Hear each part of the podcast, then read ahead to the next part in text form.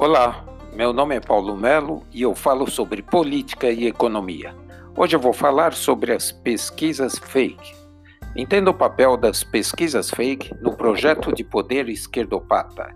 Como sabemos, a esquerda não se conforma com nenhum outro cenário que não aquele na, no qual ela esteja no poder. Quando um cenário assim se apresenta, ela se prepara para colocar seu arsenal de canalices em ação e uma das principais armas desse arsenal é o tentáculo conhecido como extrema imprensa, que ganhou recentemente um novo apelido, Fantástica Fábrica de Factoides. Para que a fantástica fábrica de factoides opere com maior credibilidade, ela necessita de uma base de apoio sólida. E essa base de apoio são as pesquisas de opinião pública, promovidas pelos institutos de pesquisas que trabalham entrevistando a população com perguntas maliciosas, as quais levam às respostas que querem obter. Assim, existe um método de trabalho que induz as pessoas a responderem da forma como eles querem, que geralmente é uma forma depreciativa em relação ao político que a extrema imprensa visa atacar. No caso brasileiro, institutos como Datafolha e Ibope perderam totalmente a credibilidade perante a população. Isso devido aos seus frequentes erros em suas predições. Outra coisa que atrapalha a credibilidade do Datafolha, por exemplo, é o fato dele ser ligado à Folha de São Paulo, que é o jornal que tem o viés mais esquerdista de todos. Até a colunista social desse pasquim é uma petista inveterada que não consegue esconder sua parcialidade em suas entrevistas e em seus posts no Twitter.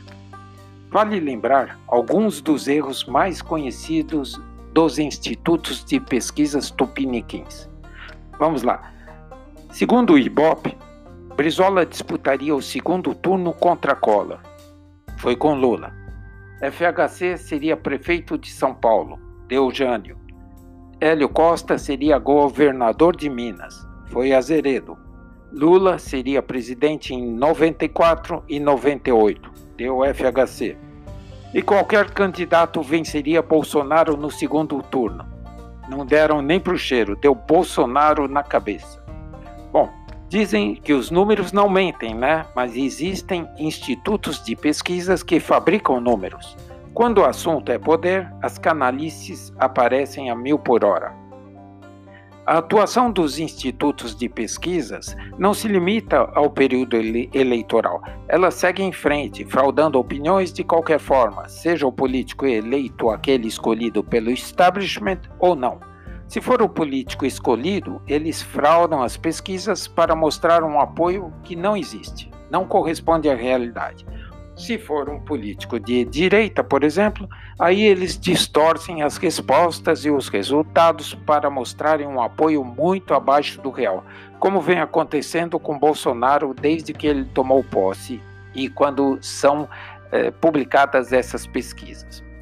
A estratégia da imprensa é a de inventar factoides, malhar o presidente e seus ministros em todos os aspectos possíveis para sensibilizar negativamente a opinião pública e depois soltar uma pesquisa fake tendenciosa para embasar essa farsa.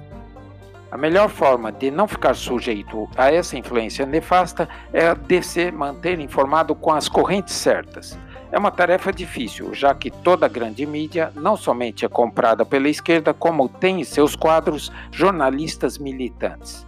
Por isso, recomendo que vocês se informem sobre política apenas pelo Crítica Nacional, é, Terça Livre, Conexão Política, Renova Mídia e etc.